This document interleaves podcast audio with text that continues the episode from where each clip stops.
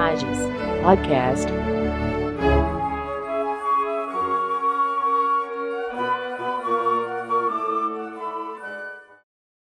Hoje temos a grande satisfação de recebermos nesse nosso podcast da Imagens o juiz federal Antônio Fernando Schenkel do Amaral, Amaral e Silva, atualmente lotado na terceira turma recursal de Santa Catarina e que recentemente defendeu sua tese de doutorado junto à Faculdade de Direito da Univale.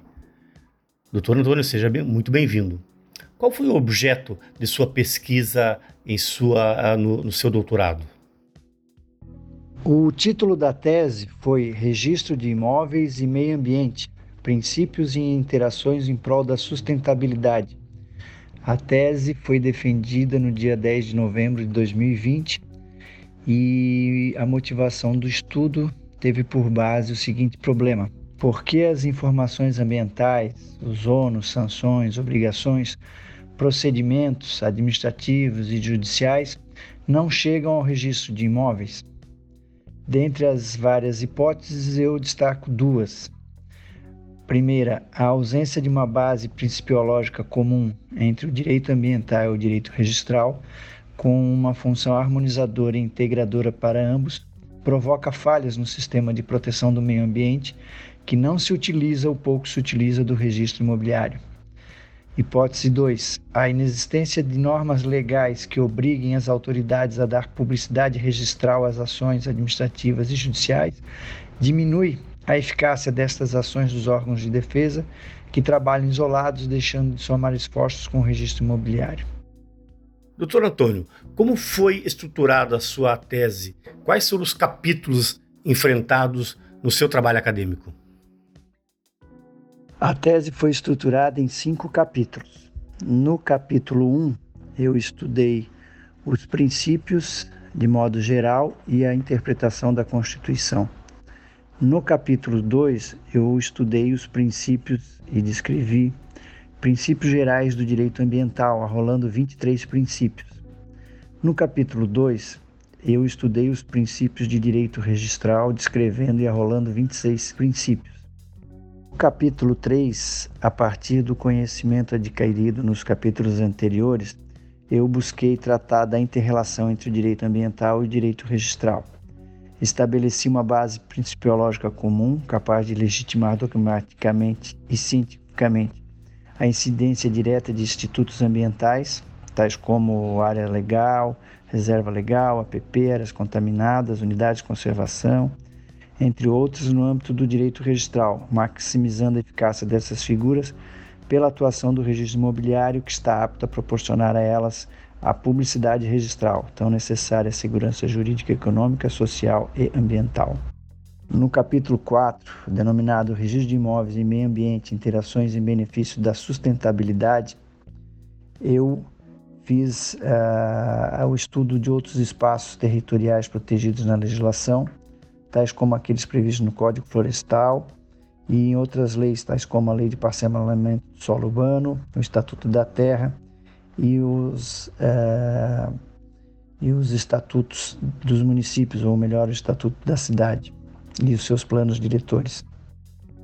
No capítulo 5, nós demos sequência ao estudo das áreas contaminadas, a poluição do solo, a poluição por resíduos sólidos, verificamos eh, quais seriam os instrumentos para garantia do cumprimento de sanções e obrigações ambientais eh, através do registro de imóveis e, por fim, estudamos a publicidade ambiental prevista na Lei 10.650 de 2003, propondo eh, várias alterações em seus 10 artigos, de tal forma a atualizá-la aos tempos atuais. O tema de sua tese de doutorado possui uma relevância teórica indiscutível o que pode ser considerado inédito nesse seu trabalho? Eu destaco quatro aspectos que foram bem identificados, inclusive pela banca, na avaliação. E seriam basicamente quatro: a afirmação de uma base principiológica comum entre o direito ambiental e o direito registral, dado que os nossos autores, tanto do direito ambiental, não comentam a importância do registro de imóveis para a publicidade da informação ambiental, e para o cumprimento de obrigações ambientais. Uh, segundo lugar, a identificação de princípios constitucionais para a atividade dos registradores, com base no artigo 236 da Constituição, porque nós verificamos que os autores de direito registral não os arrolam, passando ao largo efetivamente da Constituição Federal. Nós, uh, como proposta, a inscrição no registro de imóveis de quaisquer informações ambientais, em particular das unidades de conservação e outros espaços protegidos, aumentando a transparência, a publicidade, a segurança jurídica e a acessibilidade social a essas informações. Doutor Antônio, quais são as propostas que o senhor apresenta nesse seu trabalho acadêmico para a melhoria do atual quadro regulatório no Brasil? Nós entendemos que é necessária, por exemplo, a atualização e alteração do artigo 37 da Resolução CONAMA 420 de 2009, que trata das áreas contaminadas, de tal forma que haja uma previsão de inscrição de procedimentos administrativos para identificação de áreas contaminadas já no seu início nas respectivas matrículas dos imóveis atingidos pela poluição. Com isso, nós podemos evitar as chamadas áreas órfãs, que são aquelas áreas que, ao final, são abandonadas pelos seus proprietários ou pelo fechamento das empresas. Nós propomos também a atualização da Lei 10.650 de 2003, que trata da informação ambiental, com uma utilização maciça do registro de imóveis para a publicidade das informações, infrações e das obrigações ambientais Propomos também a inclusão do registro de imóveis como órgão consultivo e de assessoramento do Sistema Nacional de Meio Ambiente. E, por fim, propomos a edição de resoluções pelo Conselho Nacional de Justiça e pelas corregedorias locais para inscrição das ações ambientais no registro de imóveis. Doutor Antônio, de acordo com o artigo 236 da Constituição Federal, quais seriam os princípios administrativos que teriam aplicabilidade ao registro de imóveis?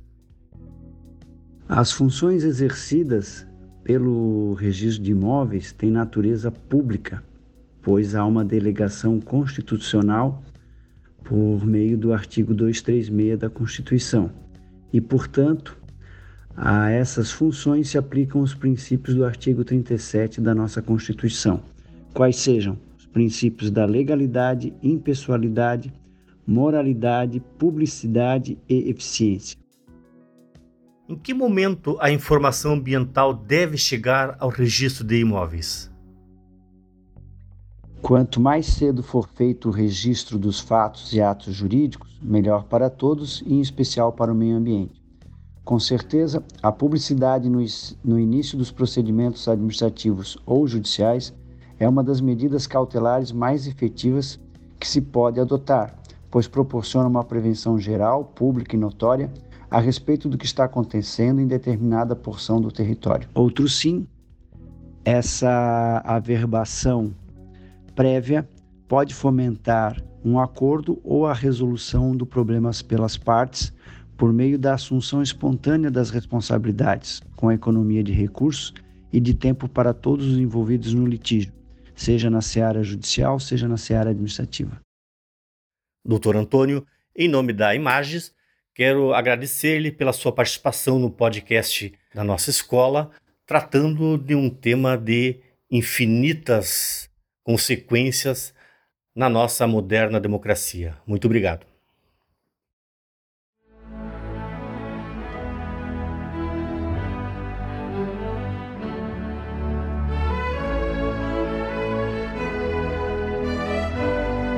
Imagens Podcast